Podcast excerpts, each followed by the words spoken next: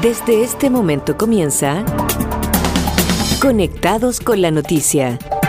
Un resumen informativo de las últimas horas con el acontecer provincial y regional.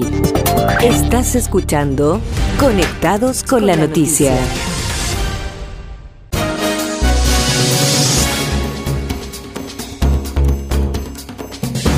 Sean bienvenidos al resumen de informaciones en la 106.1 FM en la Noticia Radio. Desde ahora revisamos los hechos más relevantes de las últimas horas en la provincia, región y en el país.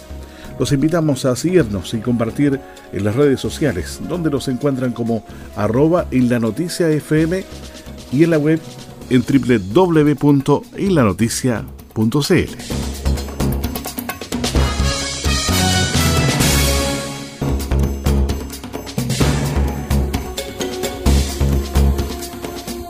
Pescadores no logran acuerdo con Ministerio de Economía para el bono PYME. Serime de Salud confirma que fiscalizaciones se enfocarán en eventos masivos y actividades de alto riesgo. En barrera sanitaria de Chacao detectan transporte ilegal de más de 10 toneladas de mariscos. Subter invierte recursos en Curaco de Vélez para mejorar espacios públicos autoridades del gobierno difunden anticipo solidario para pago de cotizaciones. Buscan construir centro oncológico en la región de los lagos. Universidad Austral de Chile recibe 131 fósiles incautados por la aduana de Osorno. De inmediato abordamos uno de los temas más relevantes de las últimas horas. Pescadores artesanales de la región de los lagos no lograron acceder a bono pyme tras reunión sostenida en Santiago con el ministro de Economía Lucas Palacios. Ahora iniciarán gestiones en el Congreso. Más detalles de esta información nos entrega nuestro corresponsal Alejandro Vázquez. Un saludo cordial para todos ustedes como siempre. Hoy en Valparaíso los dirigentes de la pesca artesanal buscarán ser escuchados por los parlamentarios para poder de esta manera encontrar eco en su postura de poder obtener un bono así como se les entregó a los armadores. Recordemos que en distintos puntos del país se han desarrollado manifestaciones, movilizaciones, cortes de ruta y además algunos incidentes luego de que los hombres de mar manifestaran su enfado y molestia producto de que ellos, según indican, no han recibido la ayuda necesaria.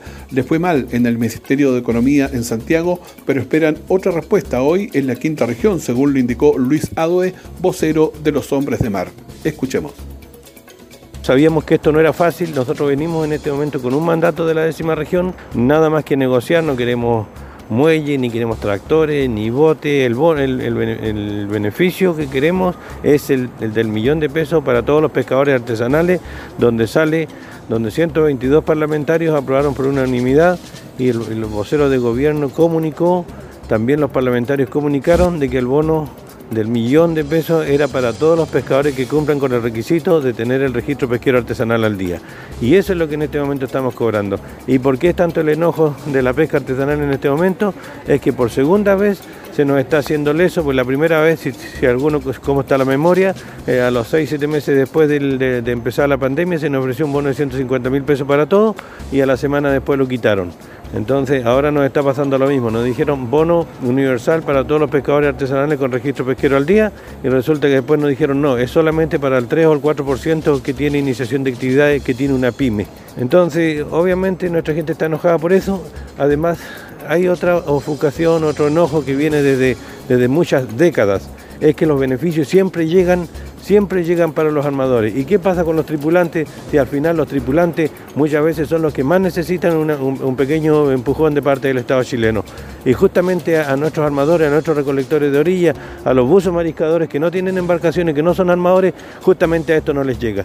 Se lo hicimos saber al ministro Lamentablemente el ministro reconoció ese error, pero ese error a nosotros no nos sirve que lo hayan reconocido. El error tienen que enmendarlo. Es por eso que nos vamos a quedar en el Congreso, se va a presentar una, admisibilidad de proyecto, del proyecto de ley, para ver si acaso logramos con nuestras dirigentes nacionales poder sensibilizar el corazón de los, de los parlamentarios.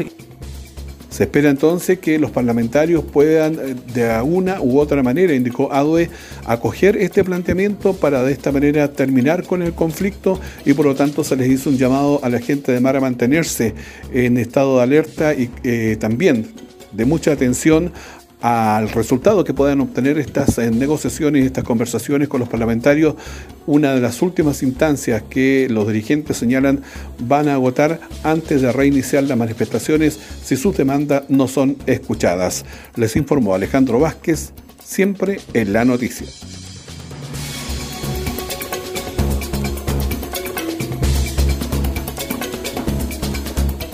En otro ámbito de la información, la CNM de Salud Surrogante Marcela Cárdenas confirmó que el foco de los operativos de fiscalización en la región de los lagos se concentrará en eventos masivos y autocuidado de alto riesgo sanitario, agregando que para quienes incumplan con las normativas se arriesgan a la suspensión de su pase de movilidad.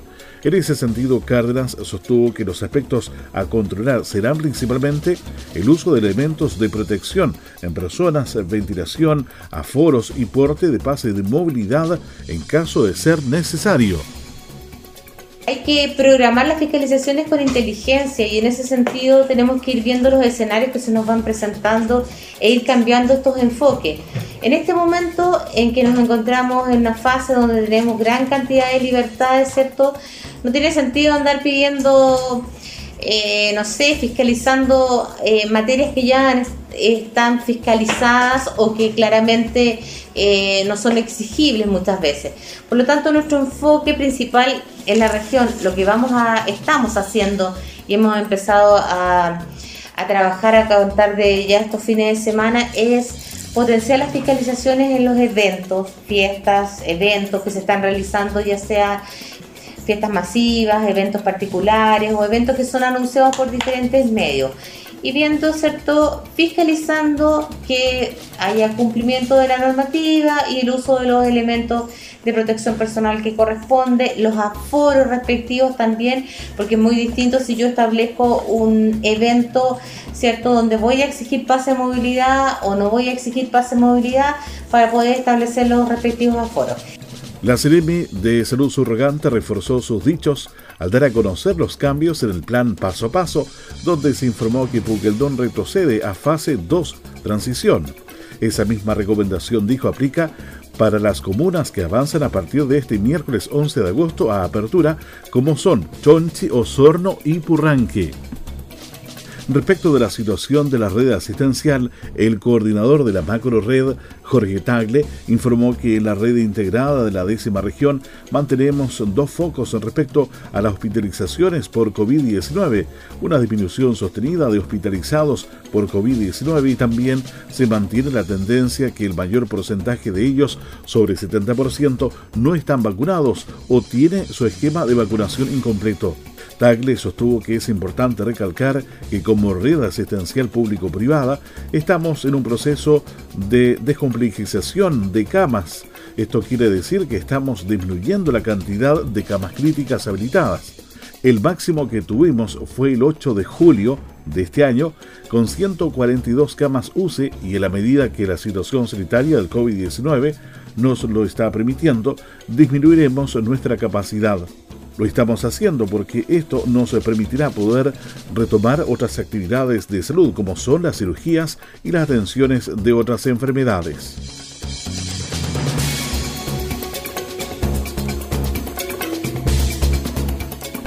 Recientemente, en un control carretero nocturno en la barrera sanitaria de Chacao, funcionarios Serna Pesca, junto a personal de la Autoridad Marítima, detectaron un camión que transportaba recursos hidrobiológicos de origen ilegal.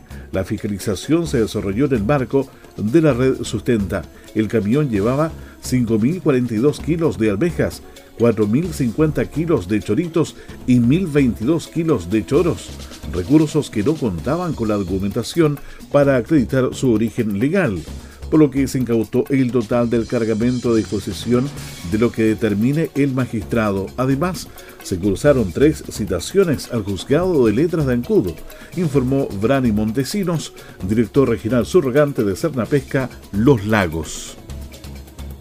Como Cernapesca hemos reforzado las fiscalizaciones en puntos estratégicos, esto en el marco de la vea de la merluza del sur o merluza austral, que es ahora en agosto. Sin embargo, hemos detectado incumplimiento en torno a otros recursos y es en este sentido que vamos a continuar con las fiscalizaciones y queremos hacer un llamado también a la comunidad a consumir recursos del mar de manera responsable, ya que así estaremos apoyando el trabajo de miles de pescadoras y pescadores artesanales que viven del mar y que realizan la actividad de manera legal. Cernapesca cuenta con el teléfono 800-320-032 que funciona las 24 horas y se puede llamar de manera anónima para realizar denuncias. Cuidar los recursos del mar es tarea de todos.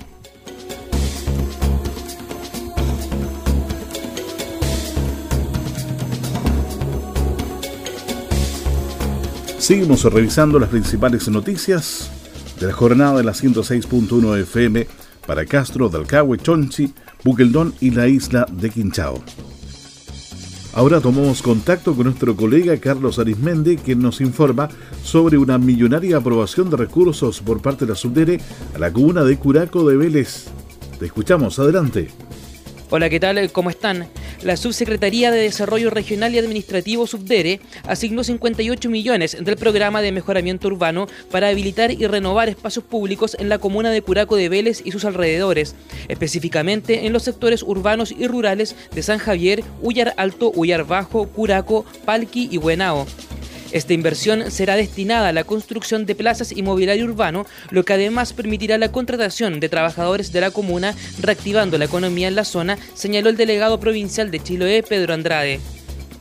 La Subsecretaría de Desarrollo Regional y Administrativo, Subdere, asignó eh, en estos días 58 millones de pesos al programa de mejoramiento urbano PMU a la comuna de Curaco de Vélez. Este programa está destinado a habilitar y renovar espacios públicos, tanto en sectores urbanos como rurales, entre los cuales podemos eh, destacar San Javier, Ullar Alto, Ullar Bajo, Curaco, Palchi y Buenao. Es una inversión importantísima que la queremos destacar, puesto que ello eh, va en ayuda del crecimiento y mejoramiento de los espacios públicos de Curaco de Vélez, junto con ello también tiene un componente de absorber en mano de obra tan necesaria en los tiempos de pandemia que estamos viviendo. Así que una muy buena noticia para la comuna de Curaco de Vélez, la cual nos alegramos mucho desde aquí, desde nuestra delegación presidencial provincial de Chiloé y esperamos que este tipo de iniciativa y este tipo de inversiones se vuelvan recurrentes en todo nuestro archipiélago de Chiloé. En estos lugares se procederá a la instalación de nuevo mobiliario urbano, demarcación de límites en zonas con áreas verdes y plantar nuevas especies. Además, este proyecto, que beneficia a más de 3.800 habitantes de las localidades a intervenir, aportará con la generación de nuevos puestos de trabajo, impulsando la reactivación laboral y económica de la región mediante obras de rápida ejecución, destacó el jefe regional de Subdere en los lagos, Pablo Hernández. Esta iniciativa que aprobamos como Subsecretaría de Desarrollo Regional principalmente contempla el mejoramiento de áreas verdes, caminos vecinales y diversos espacios públicos de la comuna de Curaco de Vélez. Además, eh, esta iniciativa ¿cierto? va a permitir contratar un número importante de personas en seis sectores de la comuna y de esta forma vamos a contribuir ¿cierto? a reactivar económicamente el territorio. Las obras consideran la intervención de plazas, caminos vecinales, gimnasios y cementerios que se han visto deteriorados por el paso del tiempo y el desuso provocado por las medidas de confinamiento para prevenir los contagios de COVID-19. Informó Carlos Arismendi, estamos en la noticia.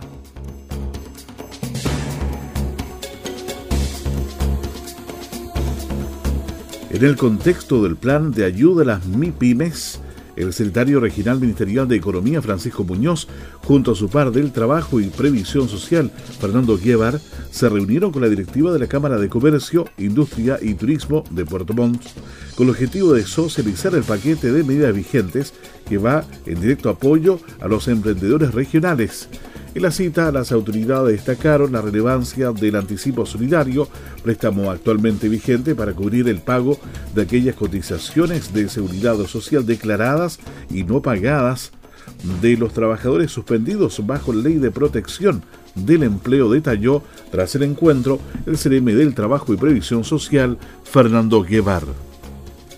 junto al Seremi de Economía, nos reunimos con representantes de la Cámara de Comercio de Puerto Montt, con el objetivo de hacer un llamado a los empleadores de toda la región respecto al anticipo solidario, que trata de un préstamo solidario para el pago de cotizaciones de seguridad social declaradas no pagadas, de aquellos trabajadores suspendidos a través de la Ley de Protección del Empleo desde el 6 de abril del año 2020 y hasta el 31 de marzo del año 2021. La ley número 21.354 incorporó en su paquete de ayudas el préstamo de anticipo solidario que se otorga por una vez y el monto ascenderá como máximo a la totalidad del monto de las cotizaciones adeudadas al 31 de marzo de 2021. El monto solicitado se transferirá directamente desde Sociedad de la AFC a las distintas instituciones de seguridad social, manifestó el CRIME de Economía, Fomento y Turismo, Francisco Muñoz. Si bien es cierto, la cobertura del de, eh, bono PYME en la región ha alcanzado 57.000 emprendedores, que es muy exitoso para el tamaño de la región, hoy día también es necesario aclarar que está a disposición de los emprendedores el anticipo solidario.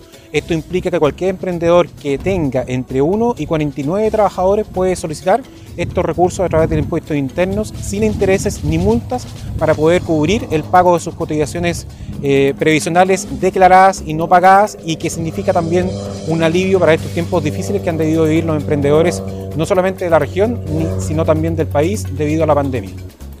Eduardo Salazar, presidente de la Cámara de Comercio, Industria y Turismo de Puerto Montt, dijo que es importante que los socios y las pymes postulen al beneficio de anticipo solidario para pagar leyes sociales impagas.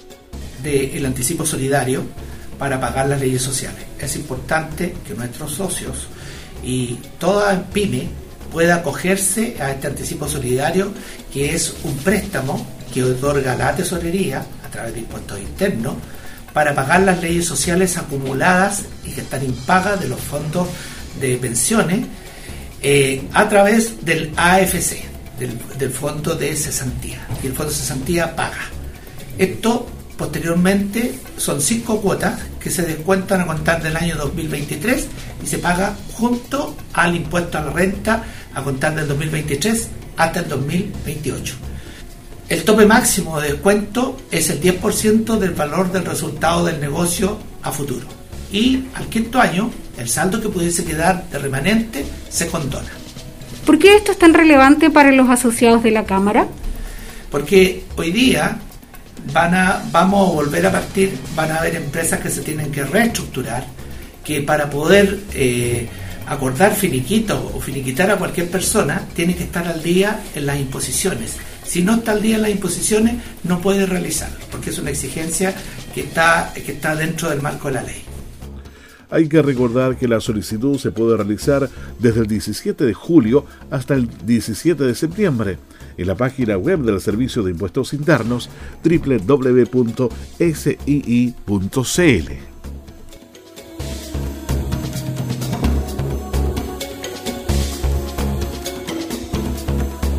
La Fundación Arturo López Pérez está explorando la posibilidad de construir un centro oncológico en la región de los lagos. Representantes de la organización se reunieron en Puerto Montt con el presidente de la Comisión de Salud del Senado, Rabindranath Quinteros, para exponer la iniciativa. Los directivos de la fundación se mostraron convencidos de poder contribuir a elevar el nivel de la atención oncológica y acoger también a la población vulnerable que requiera tratamiento.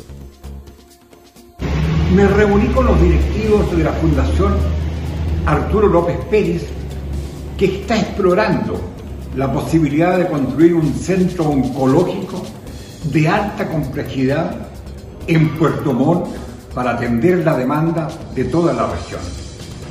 Se trata de una posibilidad concreta para que la región cuente con un centro de estas características, sobre todo porque hasta ahora el gobierno no ha avanzado en la concreción de la red de hospitales oncológicos comprometidos en el Plan Nacional del Cáncer y en la ley que con tanta esperanza promulgamos hace ya más de un año.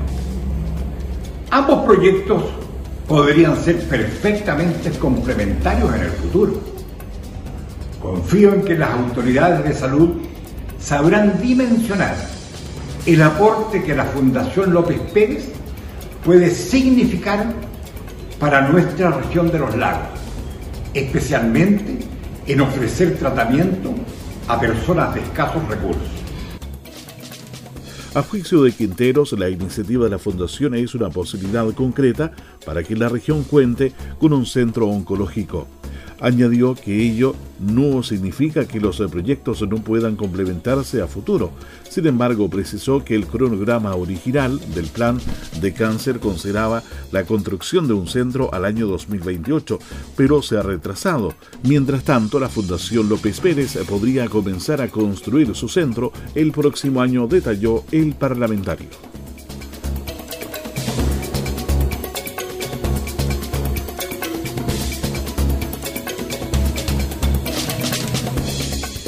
Una delegación de la Administración de Aduanas de Osorno llegó hasta el Instituto de Ciencias de la Tierra de la Facultad de la Ciencia de la Universidad Austral de Chile, UH, en Valdivia, para hacer entrega de 131 piezas correspondientes a fósiles de diversos tipos. Se trata de siete cajas conteniendo los fósiles, los cuales fueron incautados a través de la realización de 22 procedimientos de fiscalización por parte de funcionarios de aduanas en los pasos fronterizos Cardenal Zamoré, en la región de los lagos, y UAUM, en la región de los ríos, entre los años 2012 y 2020, labor enmarcada en la protección que otorgan diversas convenciones internacionales y cuya normativa está contenida en la ley número 17.288 de Monumentos Nacionales. La administradora de aduanas de Osorno, Olga Ollarzo fue la encargada de hacer la entrega de los fósiles a la subdirectora del Instituto de Ciencias de la Tierra y directora del Magíster en Paleontología, doctora Karen Moreno. Se crearon los lazos, que ellos están dispuestos a compartir información con nosotros. Hablamos incluso de poder generar alguna instancia de capacitación que es súper bueno, están muy interesados también en el trabajo que nosotros hacemos, que en el fondo es la fiscalización de las mercancías por la frontera y en el fondo eh, poder frenar el tráfico de estos bienes. Eh, y eh, están muy agradecidos porque dentro de las piezas encontraron algunos tipos de fósiles que ellos no tenían en su inventario, entonces va a servir también mucho para la docencia y para la información. Entonces quedamos, fue como redondo en el sentido de que ganaron mucho ellos con lo que nosotros les llevamos en sentido de de material para estudiar, para conocer y para docencia y por otro lado ganamos nosotros tener en contacto de ellos y quedaron muy interesados en el trabajo que nosotros hacemos. Para concretar la entrega de estas valiosas piezas arqueológicas la UH de Valdivia se requirió la coordinación y autorización de la conservadora y restauradora de bienes culturales del Consejo de Monumentos Nacionales, dependiente del Ministerio de las Culturas, las Artes y el Patrimonio. Los fósiles son entregados a la Facultad de Ciencias UH para un completo peritaje, actividades de docencia y definición de su destino final en coordinación con el Consejo de Monumentos Nacionales.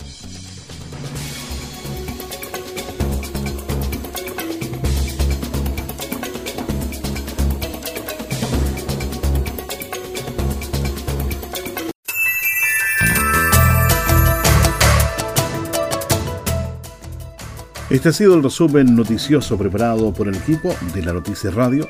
Recuerda que esta y otras informaciones las pueden revisar a cualquier hora del día y desde cualquier lugar en nuestras redes sociales y en www.ilanoticia.cl. Nos reencontramos en otra ocasión con más informaciones locales y siga atento a la programación de la 106.1 FM.